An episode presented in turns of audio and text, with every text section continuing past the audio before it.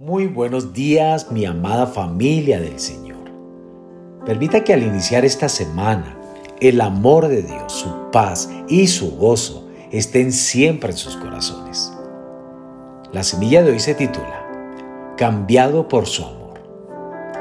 Salmos capítulo 51, verso 17 nos dice, Los sacrificios de Dios son el espíritu quebrantado. Al corazón contrito y humillado no despreciarás tú, oh Dios. Un poder restrictivo en Cristo hace que sepas que su amor es diferente de cualquier otra cosa en el mundo.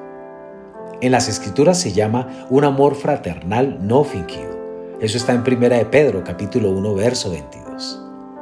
Esto tiene un significado tremendamente profundo. ¿Qué es exactamente? Amados, Jesús te dirá lo que es. Es una denuncia de ti mismo, ya que el poder de Cristo se apodera de ti. Él te amaba cuando aún eras pecador lo dice Romanos 5. Y Él busca tu amor a cambio. El suyo es un amor no fingido, un amor que puede soportar el ridículo, la persecución y la calumnia. Porque es un amor provocado en ti por el poder del Espíritu Santo, que lo cambia de un estado de gloria a otro. Cristo es Rey de reyes y Señor de señores, y su reino no tendrá fin. Lo dice Lucas capítulo 1 verso 33. Verá linaje, Vivirá por largos días y la voluntad de Jehová será en su mano prosperada. Lo afirma Isaías capítulo 53 verso 10.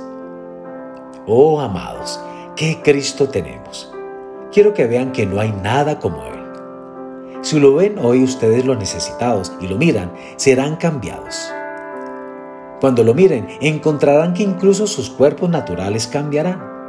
Su fuerza entra en ustedes y serán transformados. Él es el Dios del pecador. Él es el Dios de los desamparados. Él está lleno de misericordia. Me gusta la idea de que se llama a sí mismo el Dios de Jacob.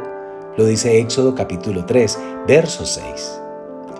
Cuando dice que es el Dios de Jacob, hay lugar para todos. Te digo, Él es tu Dios y se está preparando para conocerte exactamente como conoció a Jacob. Jacob había engañado a alguien en todo lo que había hecho había engañado a Esaú para obtener su derecho de nacimiento. Lo dice Génesis capítulo 25, versos 29 al 34. Y a Labán había podido engañarlo también.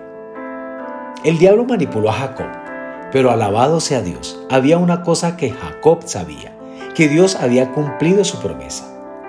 En Betel, Dios permitió que Jacob viera la escalera, una escalera maravillosa, ya que llegaba desde la tierra al cielo y Jacob vio ángeles que subían y bajaban en ella. Lo dice Génesis capítulo 28 y 12. Betel es lugar de oración. Es un lugar de condiciones cambiantes, de tierra entrando al cielo. Dios trajo a Jacob de vuelta al mismo lugar, independientemente de cómo había vagado. Jacob tuvo que dejar ir todo y se quedó solo. El mismo viejo Jacob permaneció y mientras Dios le permitía luchar con él, él lucharía. Este es un ejemplo de aferrarse a este mundo.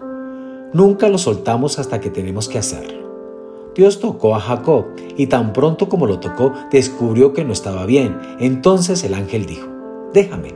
Génesis capítulo 33, verso 26 lo dice. Pero Jacob respondió, no te dejaré si no me bendices. Eso lo dice el verso 26. Amigo, Dios te bendecirá si llegas a este punto, pero no eres bueno mientras forcejees. Es maravilloso cómo Dios nos encuentra en nuestra angustia. Cuando el grito viene de corazones rotos, entonces Dios viene. Meditemos esto. Cuando vienes indefenso y con un verdadero grito de quebrantamiento, entonces Dios te encontrará. Que Dios les bendiga en esta mañana.